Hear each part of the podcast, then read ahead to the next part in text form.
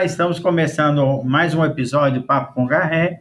Hoje, com a entrevistada do nosso portal do Garré, é Mayra Turola, que é gerente de desenvolvimento de talentos e diversidade e inclusão na Lee Hecht Harrison, que é uma consultoria internacional especializada aí em carreiras, em outplacement, e é uma das referências aí no mercado.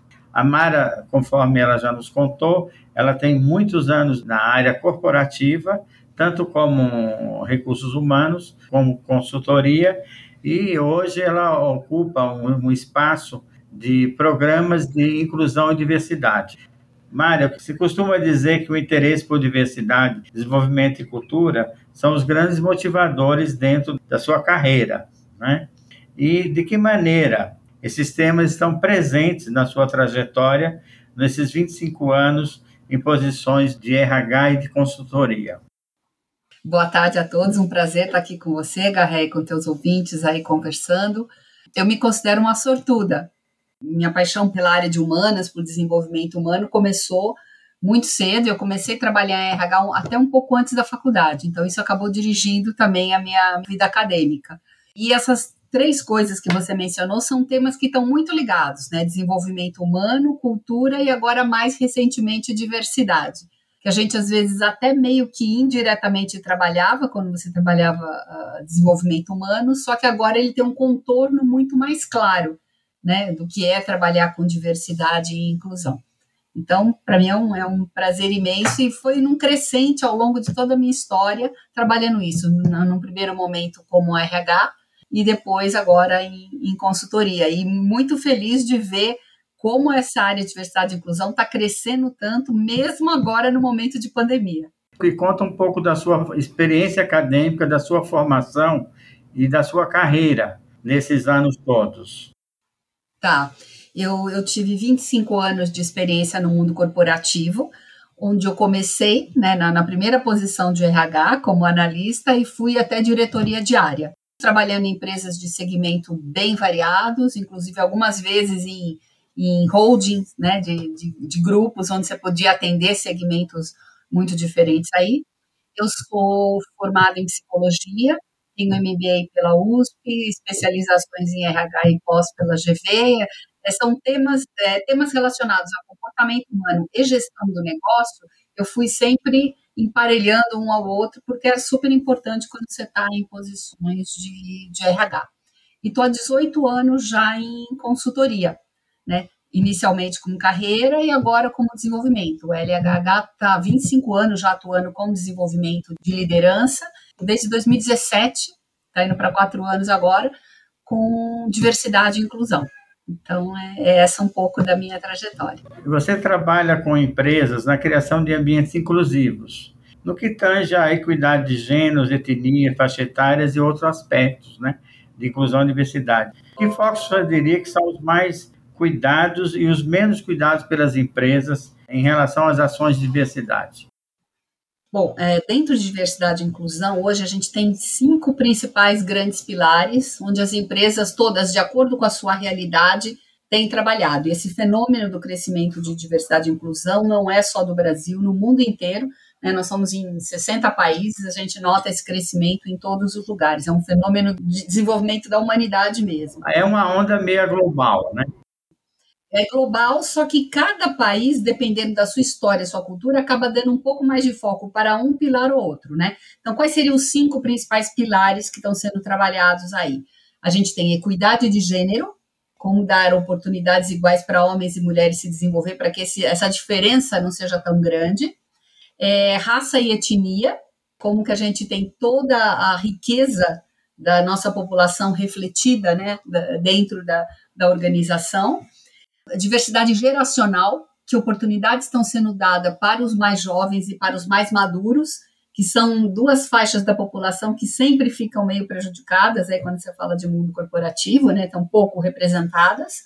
É, o LGBTQIA+, né, que é um movimento que também vem crescendo ao longo do tempo. Os PCDs, que aqui no Brasil já é lei, né? Embora seja lei, ainda tem uma baixa representação, muitas empresas não conseguem nem sequer cumprir essas cotas, essas metas que eles têm para cumprir. Esses são os básicos que estão sendo trabalhados aqui no Brasil. Tem outros, as empresas, as multinacionais que estão aqui no Brasil já são mais sofisticadas, já, estão, já trabalham esses temas há algum tempo, elas já estão indo para outros pilares, que são a diversidade cognitiva, como é que você garante pessoas com um background cognitivo diferente, a diversidade cultural, né, de você ter refugiados, expatriados e pessoas que vieram de outras realidades é, acrescentar na tua cultura, né, é, diversidade espiritual, e diversidade social, né, de ter pessoas que vieram de diversas origens socioeconômicas. Voltando para os cinco pilares básicos, aqui no Brasil, os três que estão sendo foco das empresas para desenvolvimento em função da nossa história é equidade de gênero em primeiro lugar, pelo grande número de representantes desse, desse pilar que existem dentro das organizações, com uma qualificação super boa então logo precisa ser aproveitado, não dá para ser desperdiçado, né? É, raça e etnia, em função da nossa história, o Brasil é 55% negro ou pardo, então tem muito ainda, e é, e é uma, é, um, é uma etnia que está muito pouco representada na, nos patamares de liderança e posições de poder, é muito baixa a representação, é onde talvez a gente é, possa fazer muita coisa aí também. E a geracional, né? Que apoio está sendo dado para, principalmente para os mais maduros, no caso, né? A pandemia é, atrasou, né? Fez andar um pouco para trás os avanços que a gente vinha vendo nos últimos anos com relação às empresas manterem as pessoas mais maduras por um, um tempo maior, independente se está como CLT ou não, é importante que haja a contribuição dessa, dessas pessoas é, é, gênero, raça e geração. São os três que aqui no Brasil as empresas estão mais atentas. E o PCDs, por ser lei, por ser cota, e estava uma coisa meio esquecida lá, meio só que como lei, quando você traz a diversidade para a pauta, aí, aí até essa agora está sendo olhada com mais, com mais carinho, né? É, diversidade e inclusão é um tema que está além do, da questão da, da justiça social só. Ela é também uma questão, né, um imperativo ético e moral, mas também é um imperativo de negócio. E é por isso que as organizações estão, estão dando tanta atenção. O que é que você recomenda para que as empresas tenham ampliação da liderança feminina e como minimizar essa competição dentro das organizações entre homens e mulheres? Bom, como qualquer projeto dentro do mundo corporativo e dentro de diversidade, é sempre importante ter uma estratégia, né? Então, quanto mais o topo da organização está sensibilizado para a importância disso para a sustentabilidade do negócio dele. Hoje, é, diversidade e inclusão é um, é um tema embaixo de ESG, que é o só que se fala na, nas organizações e no mundo da economia hoje, né? Então, é, a, o primeiro homem está conscientizado e ter um, um, foco de trabalho, uma ação estratégica, assim, não precisa começar por tudo, não dá às vezes para começar por tudo. O tema é muito abrangente e a gente está trabalhando ele num momento muito delicado das organizações. Essa pandemia põe uma, uma camada mais de dificuldade para tudo. Então, a sensibilização, a estratégia, cota, às vezes não é uma boa palavra dentro de organização mas meta é uma palavra que todo mundo que está dentro do mundo corporativo entende e, e, convive com ela. Então, à medida que se tem uma meta, olha, olha, nós estamos no, nós estamos com X% de mulheres em posição da liderança. A gente quer chegar em 30%, que seja, até 2025. Então, você define onde você quer chegar, quando você quer chegar, e aí você define o que você vai fazer para chegar lá, né? Quais são os processos de RH que você tem que revisitar para que isso seja viável? Que ações na cultura você precisa fazer? Como que você prepara melhor as mulheres do ponto de vista das competências comportamentais e, e de negócio? E principalmente como você traz os homens para a conversa. Não dá para a gente falar de equidade de gênero onde os homens não, não estão envolvidos. Então, você organizar rodas de conversa com homens para falar por que, que isso é tão importante agora, o que, que todo mundo ganha com isso, porque os homens também ganham. Você ter políticas de RH onde você realmente traz homens e mulheres para a mesma situação. É o que a gente está vendo muitas empresas concedendo a licença parental. Né? Não para a mãe, mas para o pai também poder se afastar quando no caso da licença maternidade, de ter creche não só para as funcionárias mulheres, mas também homens, porque a configuração das famílias está muito diferente, né? Todo o processo de conscientização de, de equidade nas atividades domésticas também. Né? Como é que o homem pode contribuir também com algumas coisas? Pode assumir, na verdade, a, a parte que lhe cabe na divisão das tarefas, principalmente nesse momento agora, né, que vai mudar a forma como a gente se relaciona com a casa e com o trabalho ao longo do, do tempo. Então, esse monte de ações ajuda, e principalmente desmistificar o que é feminismo. Porque quando você fala de equidade de gênero e de mulheres nas empresas, vem muito aquela imagem antiga do feminismo, né? Nós estamos vivendo a quarta onda do feminismo, indo para a quinta onda, que eu acho que após a pandemia muita mudança comportamental está em processo aí, e as pessoas às vezes têm na cabeça o que é feminismo da, da, primeira e segunda onda, que é aquela história das mulheres queimando sutiã na praça, aquela coisa antiga. A definição de feminismo hoje é muito importante que mulheres e homens entendam, né? Eu acho que assim, a partir do momento que a pessoa conhece o conceito, é difícil um ser humano dizer que não é feminista. Porque o feminismo hoje, ele defende a igualdade de oportunidade para todos, não só para a mulher, para todas as minorias, para todas as, todas as pessoas, por princípio, deveria ter oportunidades iguais. Não é difícil alguém se colocar contra isso, né? Você tem exemplos de empresas que estão fazendo essa, essas práticas e você acha que existem empresas com culturas mais abertas a essas práticas? Pensando em empresas europeias, norte-americanas, canadenses, australianas, porque a gente sabe que tem uma coisa latina do machismo que às vezes impacta um pouco na, na própria cultura da organização. Você percebe isso? Em 2017, a gente organizou uma pesquisa global depois eu posso disponibilizar essa pesquisa, você pode compartilhar. Tem a pesquisa inteira e tem um e-book que a gente também disponibiliza gratuitamente sobre os sabotadores femininos, a gente manda. Mas voltando à pesquisa, o que, que essa pesquisa mostrou? Né? Que países muito desenvolvidos ou países em desenvolvimento não tinham muita diferença com relação à, à maneira como olham para a mulher na sociedade. Né? Todos nós, homens e mulheres, e, e as diversas sociedades que a gente que a gente tem hoje, né, são todas frutos de 6 mil anos de patriarcado. Então, tem um componente machista muito grande, né? A gente vê países muito desenvolvidos, como o Japão, por exemplo, que estão tendo tremenda dificuldade em lidar com esse tema. É a cultura que passa pelos últimos seis mil anos, difícil algum lugar que tenha ficado imune a ela. Então, a gente tem diferenças muito sutis entre de um país para o outro, né? A gente tem algum país da África, por exemplo, que tem até o número de mulheres na liderança um pouco maior do que a América Latina. E a gente espanta como a África é maior que a América Latina. Mas porque a África está afetada por países que tiveram guerras civis muito grandes, né? E dizimaram uma geração de homens. Então é por isso que você tem um pouco mais de mulher, não por uma questão de, de consciência e de evolução da sociedade. Agora, é claro que quando você tem uma um nível cultural diferente no país, tudo isso conspira para que as pessoas tenham mais acesso à educação, mais reflexão. Então, isso tudo vai, vai facilitando. Então, é, é muito variado. Você acredita que a informação, a internet contribui para isso?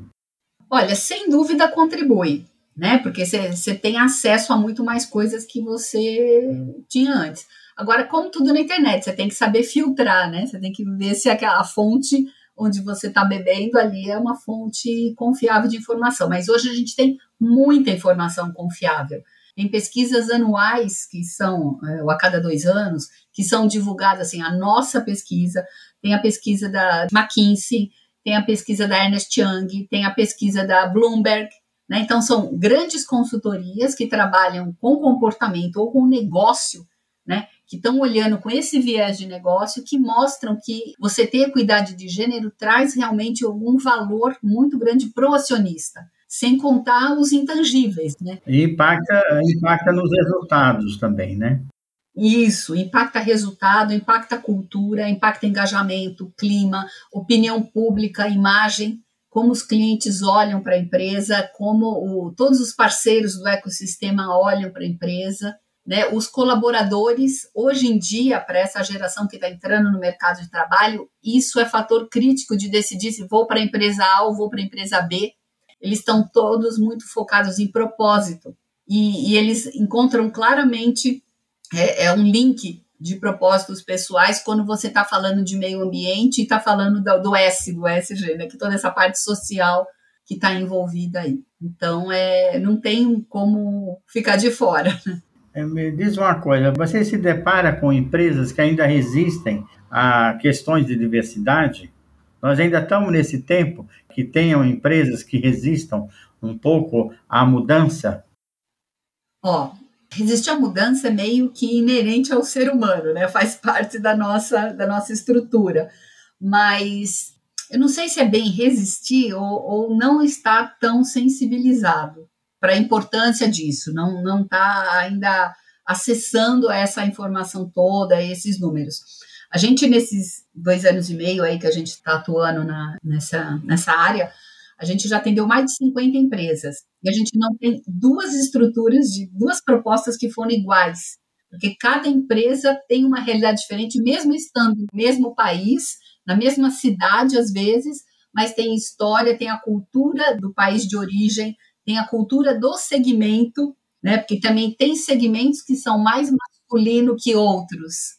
E o que a gente tem notado é que, mesmo em segmentos que são bem masculinos, o tema tem avançado bastante. Grande parte dos nossos clientes são empresas que vêm desses segmentos, né? Tem segmento financeiro, tecnologia, automotivo, né? agronegócio né? São todos segmentos tradicionalmente bastante masculinos e que estão andando muito bem, estão deslanchando bem dentro do tema.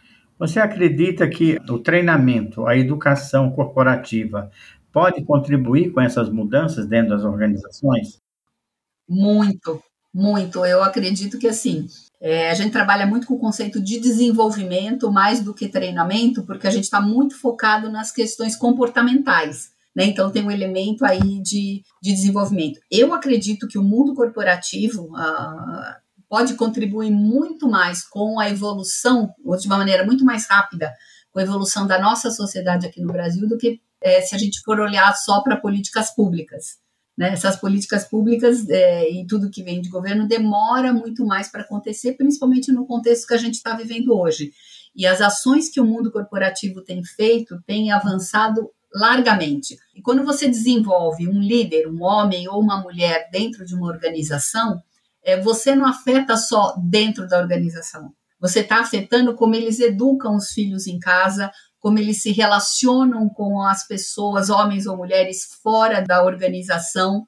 Está afetando eles como consumidores né, que começam a ficar mais preocupadas e vão querer consumir produtos de empresas que são sustentáveis, que tratam as pessoas com respeito, que dão oportunidades iguais para todo mundo, que está preocupado com o desenvolvimento de uma forma mais ampla, não só com o seu resultado de negócio.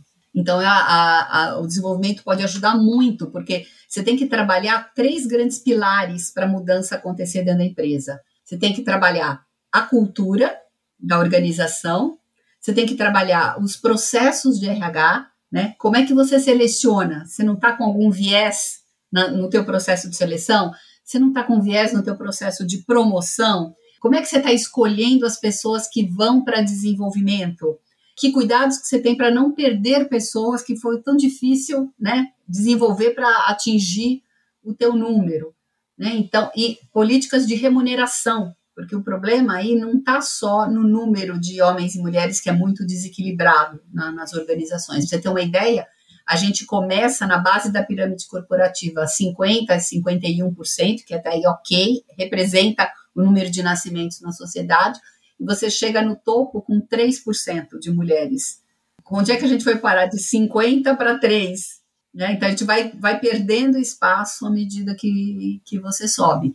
Então, você desenvolver as mulheres, desenvolver os líderes, apoiar os líderes. Às vezes eles querem ajudar, mas não sabem o que fazer. O tema é muito novo para todo mundo. E apoiar a organização como um todo, né? Todo mundo está sabendo por que, que estão investindo em diversidade e inclusão, o que, que todo mundo ganha com isso. Ah, e tem várias formas de você desenvolver as mulheres e os líderes, né? Você pode optar por trilhas de desenvolvimento, você pode optar por mentoria para diversidade e inclusão, você pode optar por sponsorship, para quando você tem altos, altos e altas executivas que precisam disso. Né? Você tem que fazer ações para líderes, homens e mulheres, você tem que fazer ação para homens que não são necessariamente líderes, porque um dia vão chegar lá. Então, é, é mexer com a cabeça né, da, das pessoas de, de, uma maneira bem, bem ampla. Mara, nós sabemos que é, o RH trabalha bastante os três pilares: atrair, reter e desenvolver. Você acredita que, quando se fala de diversidade, aonde está o principal gap em termos de, de futuro, de presente e futuro? É no atrair, é no reter ou é no desenvolver? Como você classificaria esse, esses três pilares hoje?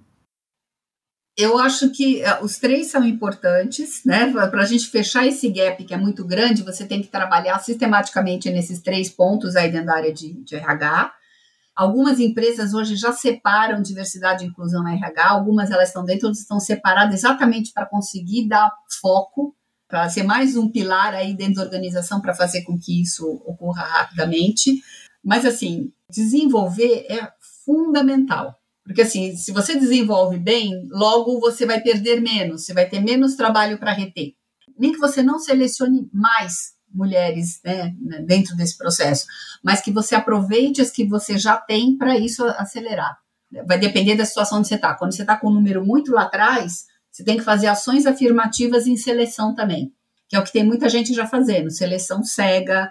É, o processo seletivo não vai para a fase final se você não tiver, por, por, exemplo, dois homens e duas mulheres, para que o, o, o, requisitante da vaga tenha condição realmente de escolher, independente da, de gênero aí.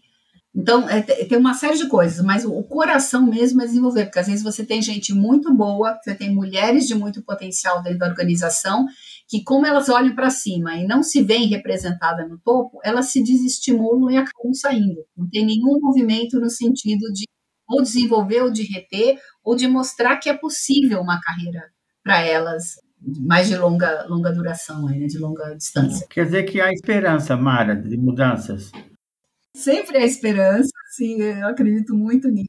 Os números, assim, são meio desanimadores se você olhar para o mundo todo, né? Se a gente continuar no ritmo que vinha, sem fazer nenhuma ação positiva, nenhuma ação planejada, com intenção aí, são 257 anos para a gente conseguir equidade de gênero, homens e mulheres dentro da organização.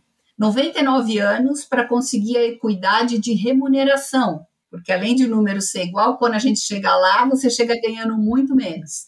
E entre 80 e 100 anos, dependendo da pesquisa que você consulta, para chegar na equidade de gênero na liderança. Quer dizer, é muito tempo, não dá nem para imaginar como estarão as empresas daqui a 100 anos. Não, com certeza não, não, não será como a gente conhece hoje. Então a gente precisa fazer alguma coisa, porque quanto mais depressa você fechar esse gap, melhor é a evolução para todo mundo. A McKinsey tem um número que é muito reconhecido, inclusive pela ONU Mulheres, que faz a alavancagem disso a nível de governo e a nível de mundo corporativo, que diz que é, se a gente conseguisse chegar né, na equidade de gênero em 2025, isso representaria um crescimento de 25% do PIB global. Agora, sabe lá o que é 25% do PIB global em termos de, de riqueza? Que pode ser distribuída. O impacto é incrível, porque a gente não vê esse crescimento global, acho que a gente nunca viu de 25%, né? Então, é um impacto assim muito muito significativo para o conjunto todo, né?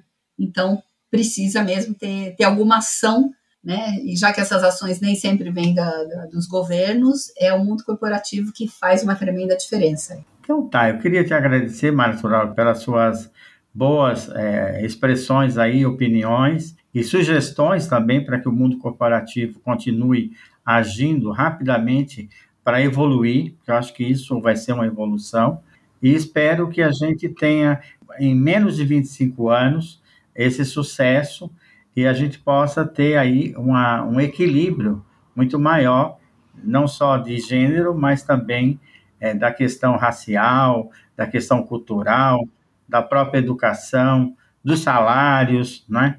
Então, acho que a luta é para democratizar o espaço em, em larga escala. Eu queria então só que você deixasse uma mensagem final para os nossos ouvintes e a gente encerraria aqui o Papo com Garré com você, Mara Turola. Eu queria agradecer a oportunidade de estar conversando aqui com você. Vamos ver se esse 2025 a gente marca um papo de novo para trazer números bem melhores, bem mais animadores aí para todo mundo.